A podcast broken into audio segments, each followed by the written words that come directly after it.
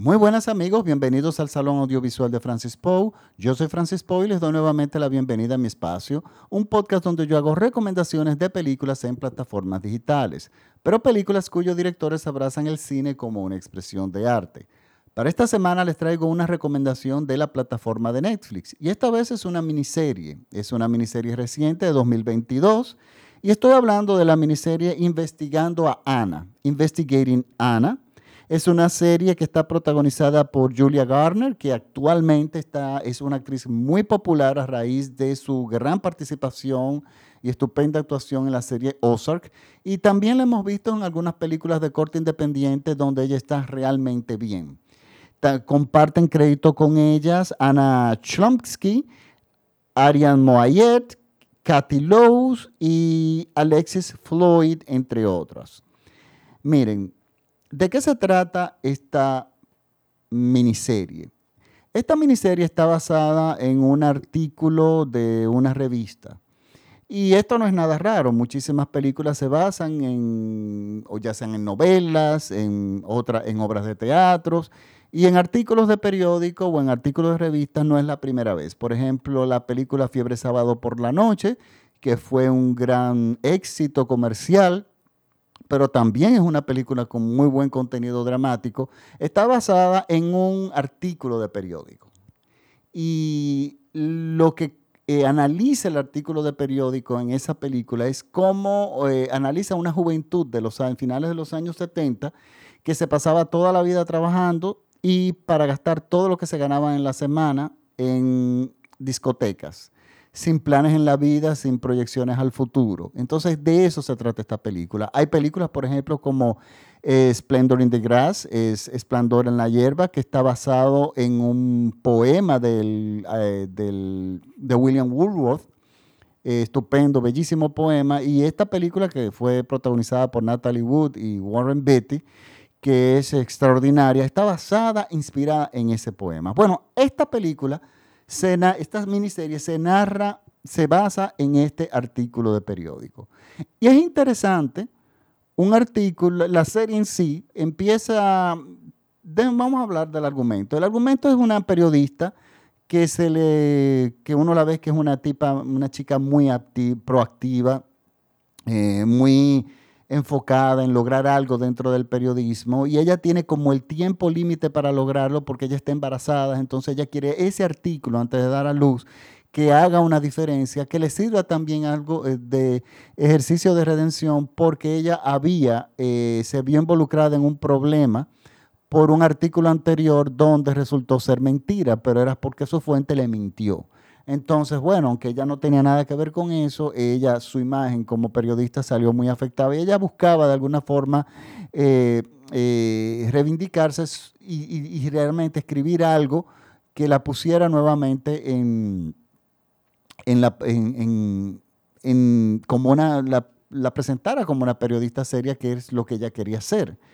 Y resulta que, bueno, el editor del periódico donde ella trabaja le asigna un artículo sobre Me Too, el movimiento Me Too. Ella no quería escribir sobre Me Too porque todo el mundo estaba escribiendo sobre Me Too. Y ella apostó a un artículo, a un personaje que desde el principio yo dije, pero esto es medio extraño porque resulta ser que yo tengo amigos periodistas y amigas periodistas y ellos dicen que la noticia o el artículo, lo que tú vas a escribir en un periódico, la, importancia radica en la cantidad de personas que tú vas a afectar en ese artículo. O sea, si por ejemplo a, una persona se tropezó y se partió una pierna, eso no es una noticia porque eso le afecta a esa persona y de repente a su familia, pero después no a más nadie. Eh, bueno, no es muy buen ejemplo, pero es un ejemplo así de simple. Entonces resulta que, bueno, si es ya algo sobre corrupción gubernamental, eso sí, porque eso le afecta a todos los ciudadanos. Pero cuando ella elige y apuesta sobre un, tema que es sobre una chica que nadie conoce, eh, de 25 años de edad, que en la ciudad de Nueva York fue apresada por eh, hacerse pasar por una mujer rica y logró penetrar en las clases altas de Nueva York y engañar a muchísima gente de, eh, de esa esfera. Y cayó presa por eso. Para mí, yo decía, bueno, pero esto no tiene una noticia. O sea, ¿a quién le afecta eso desde el punto de vista periodístico? Con razón, yo decía que le estaban poniendo resistencia a ese, a ese artículo. Y bueno, pero ella apuesta a, ese tema. Ella apuesta a eso, ella investiga, ella lucha, finalmente consigue que le den la historia. Pero ella tiene que ser rápida porque ella tiene un factor de tiempo. Ella está bastante, o sea, está embarazada, muy adelantado su embarazo y ella necesita escribir y darle solución a esto y investigar todo lo que tenga que investigar en un periodo corto de tiempo. Entonces, esto es interesante porque esto desde el punto de vista cinematográfico pone una atención inmediata en la edición de la miniserie. es una atención que se le pone al director, a los guionistas, a todo el equipo, a la actriz y sobre todo a los guionistas. Y esto inmediatamente a mí me atrapó porque hay un límite de tiempo, hay un tiempo límite para resolver o conseguir lo que se ha planteado como lo principal al inicio de la serie. Y yo digo, bueno, vamos a ver cómo ella logra, eh, eh, la directora logra desarrollar esta historia que realmente a mí no me llama muchísimo la atención. Pero resulta que los directores, los guionistas logran atraparte en ese personaje. En una chica que es, eh, dice ser alemana, que va a heredar una fortuna de sus padres, que es la única heredera, que es muy joven, de 25 años de edad, y ella llega, digamos, se mueve en Nueva York, y ella, bueno, su intención es eh, hacer una fundación muy exclusiva, muy exquisita, para ella ella necesita préstamos de muchos millones de dólares, pero en lo que se mueve en las grandes esferas, ella logra moverse en las grandes esferas. ¿Cómo lo logra? Ese es el misterio. Por eso es que yo siempre yo digo que esta película hace 30 años atrás no hubiese sido verosímil y por supuesto ni siquiera hubiese llegado a producción. Porque la primera pregunta que surge es, pero esta persona es una don nadie. O sea, que ella aparece con dinero, ella aparece, pero no tiene un haber, no tiene una historia, no tiene una historia personal, ni siquiera la familia tiene historia. O sea, de ella no se sabe nada. ¿Cómo tú te vas a convertir en una élite, o sea, una socialité de las grandes, te vas a mover entre toda esa gente, entre, en las clases altas, incluyendo, enseñando mucho dinero sin que nadie te cuestione? Y hace 30 años atrás eso era impensable, pero resulta que estamos en unas épocas donde la gente simplemente es famosa, millonaria, porque sí. Eh, y, tenemos muchísimos personajes en, las redes, como las Kardashian, por ejemplo, que, ok, ellas están casadas con gente de dinero, pero el que tú estés casado con gente multimillonario no te tiene que convertir en una celebridad y donde tú llegues a un sitio te tengan que pagar para tu ir a fiesta y, tú, y tus redes tú tengas una cantidad enorme de millones. ¿Cómo tú conseguiste eso? Y es que estamos en una época en que tú te haces famoso por hacer nada simplemente por estar en las redes, tener la suerte de moverte en las redes, de ser una persona visualmente popular en las redes, en las redes tú en las redes creas un estilo de vida que te dé la gana, porque las redes se deben a una mentira y la gente lo compra, la gente la sigue. Yo tengo una amiga que en siendo gente vacía, la sigue todas. Y dice, no, mira, qué bonito, se compró estos unos zapatos que le costaron tantos millones de pesos. Y dice que yo, ¿para qué tú sigues esta gente? Pero así hay millones de personas. Entonces, claro, este personaje en esta época moderna es un personaje que tiene mucha fuerza porque son personas, es un personaje de, que, que sí realmente existe. Y es de, esa es la noticia de la cual ella anda detrás.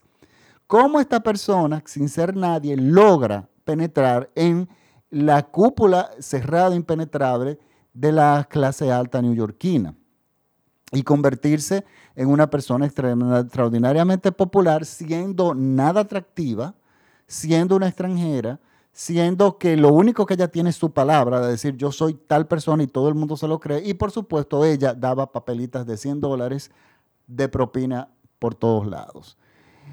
Entonces, aquí es donde realmente se convierte interesante la historia. Y se convierte, la serie empieza a desnudar, no tanto a la ciudad de Nueva York, yo diría, sino a los tiempos modernos, tiempos modernos donde, una, donde lo que vale es realmente el brillo que tenga la persona, no importa dónde lo saque, no importa si sea real, no importa si sea virtual, la gente apuesta a eso y la gente quiere estar con esas personas, se quieren hacer selfies, se quieren hacer, eh, quieren estar con ellos sin ser celebridades por mérito propio porque yo puedo entender que si tú eres un, un músico de rock famoso, una Lady Gaga, eso yo lo entiendo. Son personas que trabajan muchísimo. Pero personas que no, que no son nada, que ni siquiera estudiaron en ningún lado, personas que, miren, y esto se está viendo incluso eh, gradualmente en las artes, incluso entre la gente que hacen algo. Yo vengo tengo un conflicto desde hace tiempo con el tema de la música, desde, la, desde que se pusieron de moda los DJs. Los DJs en mi, en mi época era la persona que tú le pagabas y te ponía la música en una discoteca o en una fiesta. Era el encargado de eso, ese era su trabajo.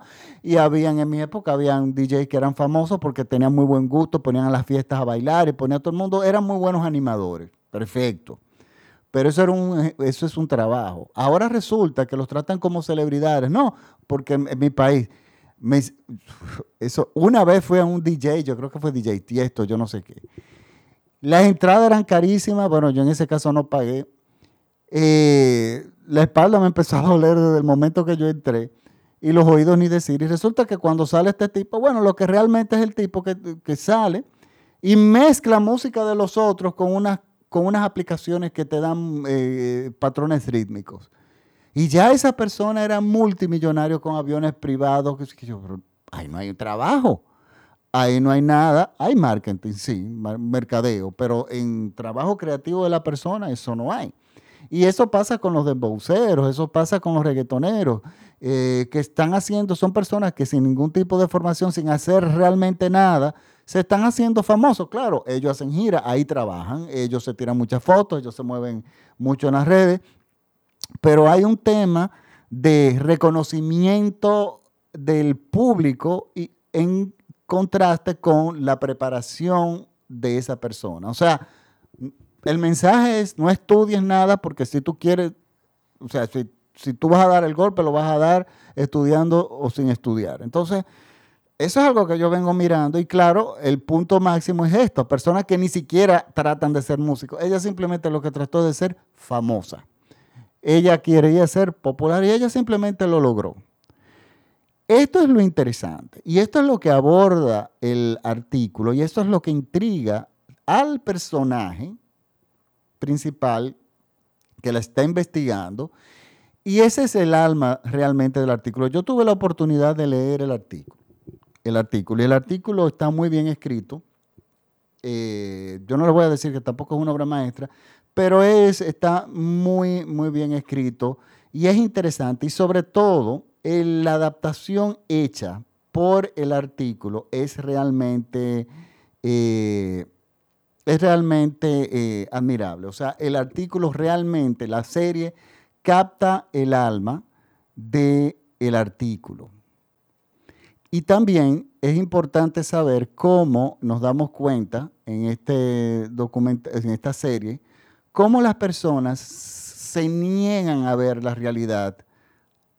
Las personas que de alguna forma están alrededor de ella se niegan a ver la realidad. Y vemos cómo ella va transformando las personas que están alrededor de su vida, que son de repente amigas que no tienen alto, tan alto perfil, pero que se mueren por estar alrededor de ella, se dejan influenciar de, de su forma de vestir, empiezan a idolatrarla de una forma u otra y se niegan a ver la realidad porque se niegan a ver que de esta chica fue una estafadora. Es todo, esa es la parte realmente interesante de toda la serie.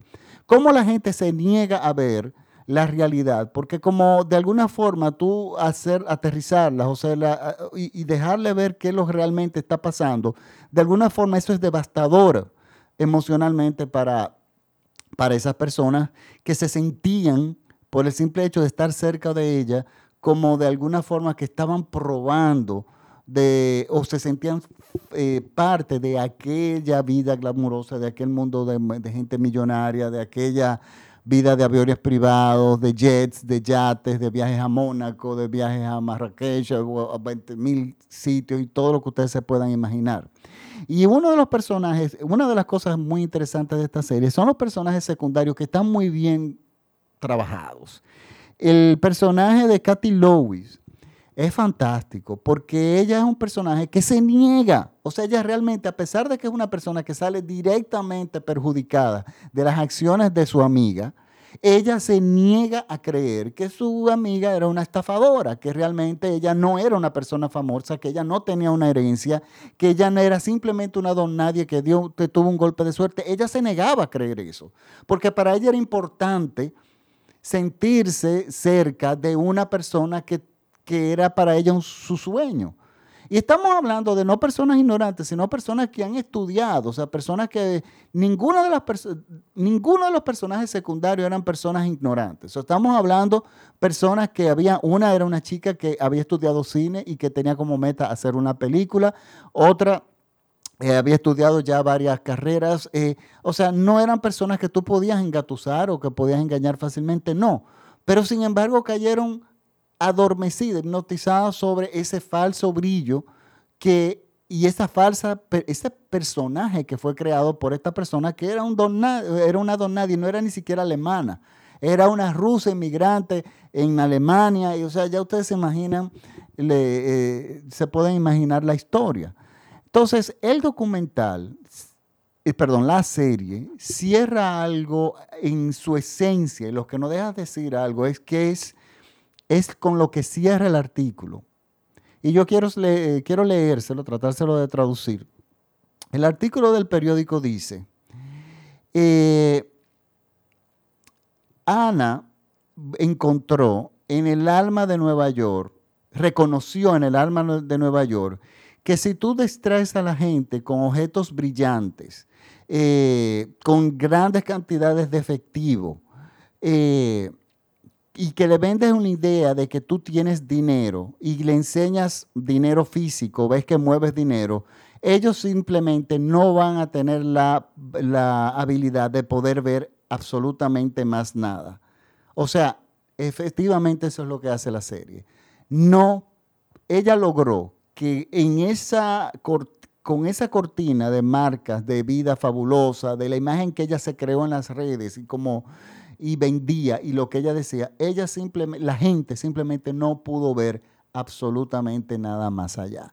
Y algo muy interesante de la serie es que todas las personas que están alrededor de ella, que eran personas que son estudiadas, personas que tienen mejor preparación absolutamente que ella, y que uno espera que sean personas mucho más racionales, empiezan a influenciarse por el estilo de vida de ella. O sea, quieren ser ella. Su vestuario, su forma de vestir, empieza a cambiar, incluyendo la de la periodista que le está investigando. Y es aquí que, está, que esta serie realmente hace una diferencia y se convierte en algo muy interesante. Es buen cine, está muy bien editada el guion es muy complejo y sin embargo eh, absorbe muy bien la esencia del artículo. Yo, después de que vi la serie, di mi investigación, me decidí ver el, tema en internet, vi la foto de la chica por primera vez, yo no, no sabía nada de ella de repente era una noticia que a mí nunca me interesó y yo le pasé por arriba porque uno trata de leer la prensa internacional, pero bueno, de ella yo no sabía nada. Y resulta eh, que de toda, encontré enorme cantidad de artículos, de blogs, de gente diciendo que no, que la serie no le hace, no, no, le hace justicia a la protagonista, que le hace, que le hace daño, porque no todas las cosas son como se dice en la serie. Y pero páginas van. Hubo un artículo que yo leí de una persona, de una revista, defendiéndola, y el artículo tiene alrededor de 13 páginas. Yo lo dejé ya como por la quinta página, porque realmente decidí no, no seguir en eso. Señores, hay una cosa que es, yo no me he cansado de decirlo. El cine, el cine no es vida real el cine toma las historias y las tiene que, como dicen vulgarmente en mi país, hay que pimpearlas. O sea, tú tienes que adornar, embellecer los personajes. A veces tú tienes que cinco personajes de la vida real fundirlos en uno solo y crear un personaje que tenga las características de esas personas, porque el cine hay que adaptarlo. El cine no puede contar las historias tal como son. Para eso están los noticieros y están los documentales. Los documentales, sacando los documentales eh, de ficción, por ejemplo, como Selig de Woody Allen, que es un documental, eh, es una ficción que habla algo que nunca pasó, pero más que un documental es un cine que se transviste de documental. Pero en términos generales, el documental tiene un deber ético con la información real. O sea, tú no puedes especular, tienes que decir las cosas como son y, y, estar bien, eh, tener tus fuentes muy claras. Y porque esto te puede, primero hay temas éticos, pero esto te puede traer problemas. Bueno, me llega a la cabeza recientemente un, un documental de Netflix que, que trataba, ahora mismo se me, olvida se me olvida realmente el título del documental, pero Netflix tuvo que retirar una serie documental, qué lástima que yo no la llegué a ver, porque ahora me da mucho interés, me da, eh, me interesa muchísimo verlo ahora, más que, mm, que nunca, de repente en el momento a mí no me daba, no me daba interés, que es un, documental que habla sobre o especula realmente, pero lo da como válido, un vínculo entre los tratamientos eh, odontológicos y el cáncer de seno y enfermedades del corazón. Recordemos que el documental se llamaba Root Cost, hasta la raíz.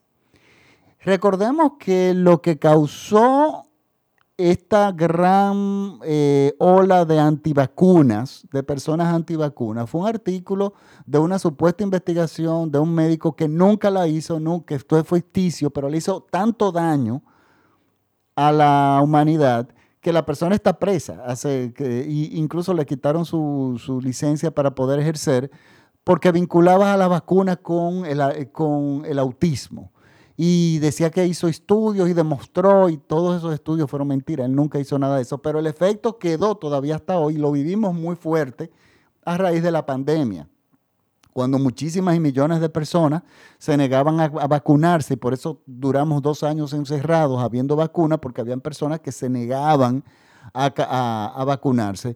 Bueno, yo les voy a decir un, secreto. Yo me puse cinco vacunas. Yo me puse dos de las chinas, dos Pfizer y la del anual de la influenza. Y a mí no me dio COVID y a mí no me ha dado nada. Y si me iba a dar algo, pues bueno, no iba a ser por, eh, por eh, eh, irresponsabilidad mía. O sea, yo soy de las personas que creo en la vacuna. Pero si usted va a hacer un documental, usted tiene esa obligación de, estar, de sustentar el material. Pero en el caso del cine no es así. Y un ejemplo es la película Amadeus. La película Amadeus especula sobre un rumor histórico que el compositor Antonio Salieri fue el que mató a Mozart. Eso es mentira, eso está de requete demostrado. Sin embargo, la película es un drama interesantísimo sobre la envidia que nace a raíz de ese rumor y hacen primero una obra de teatro muy poderosa y sobre todo la actuación, la, adaptación al cine que es magnífica. Claro, no es verdad, Salieri no mató a Mozart en ningún momento. Eran rivales, sí, tenían, había rivalidad, pero la rivalidad no era por la calidad de compositor que era, si uno era mejor que otro, la rivalidad en ese momento se debía a que Salieri era el compositor de la corte con muchísima más fama y reconocimiento que Mozart en el momento y Mozart quería, el papá de Mozart quería la posición de él para su hijo. Y bueno, ahí venía la vino parte de la rivalidad, pero era más bien una rivalidad laboral. Entonces, bueno, el cine no es vida real. Y por eso cuando se narra un hecho histórico hay que decorar las cosas y uno ver las cosas como es, como el cine, como es el cine. Y si usted se dedica a escribir un artículo de 13 páginas diciendo que no, que eso no fue así, que bueno, pero es que es cine. Eso significa que usted ni siquiera investigó que lo que es cine. Entonces, bueno, hay no solamente ese, yo vi cientos de artículos personas que se niegan a creer que esta, la chica está presa, que era una farsante, de sus seguidores millones que ellos se niegan a creerlo porque de alguna forma en la mente hay un fenómeno nuevo relacionado, yo vinculado, yo diría, con las redes sociales, que es que las personas a través de otros viven la vida que ellos no pueden vivir. Y ellos prefieren seguir a personas que de repente son personas que se han creado en las redes, son eh, avatars de personas. Pero bueno, este es el modernismo y es ahí donde está el, lo interesante de la serie es una serie, son largos capítulos, son, duran mucho, bastante, tienen muy buen ritmo. Solamente hay un capítulo transitorio entre lo que sería la mitad de la serie, ya cuando se inicia lo que sería el final, que yo me lo encontré un poco lento o bastante lento y estuve a punto incluso de abandonar la serie, pero ya inmediatamente al, capítulo siguiente, bueno, la, película, la serie eh, recupera el ritmo. Bueno. Eso es, esa es mi recomendación para esta semana. Les recuerdo que este programa es escuchado en todo México vía radiola.com.mx y por favor síganme en Instagram porque me dicen que en Instagram es ahora que ahí es que hay que seguirme. Pues bueno, síganme en Instagram en arroba Francis F-R-A-N-C-I-S y mi apellido Pou, P de papá o de oso o de uva, todo junto porque ahí yo no solamente recomiendo, o sea, eh, eh, cuelgo el podcast de la semana, sino también que hago recomendaciones de películas que de repente yo no voy a hacer el podcast, pero que vale la pena verla. También me pueden seguir en mi página de Instagram, perdón, de Facebook, Facebook, el Salón Audiovisual de Francis Poe, donde eh, yo cuelgo muchísima información de cine, incluyendo películas. Bueno, de hecho yo colgué esta semana el enlace de la película La, Gunguna de Ernesto Alemani. Miren, esa película es una película dominicana que si no es mi favorita, debe ser una de mis favoritas. Es realmente extraordinaria, pero es una película que no es fácil de ver. Es una película que no tuvo mucha distribución porque hay un tema con el tema de un problema con la ley de cine en República Dominicana que no, no ayuda mucho a la distribución de las películas. Y resulta que el director eh, mm, la colgó disponible hasta hoy domingo, gratis en su página de Mofongo de Vimeo. Eh, eh, la, película está ahí. Véanla porque es un chance de verla. Está en Vimeo en alta resolución, con es perfecta. Ernesto Alemán me confirmó que va a estar durante todo el fin de semana. Bueno, ya hoy es domingo, o sea, hoy sería el último día. Entonces yo les recomiendo que la vean. Y recuerden que nada, me pueden seguir, bueno, ya, me pueden, ya les dije dónde me pueden seguir. Nos vemos la próxima semana. Muchísimas gracias por la sintonía. Compartan este podcast si les gusta y con sus amigos para hacer esto un poco más rentable, porque cada día hacer un podcast cuesta un poco más y esto realmente yo lo hago por amor al arte. Y si ustedes lo comparten, pues realmente me ayudan a que los costos sean menores. Eh, de hacer un podcast y sobre todo de distribuirlo. Bueno, muchísimas gracias por la sintonía. Hasta la próxima semana. Chao.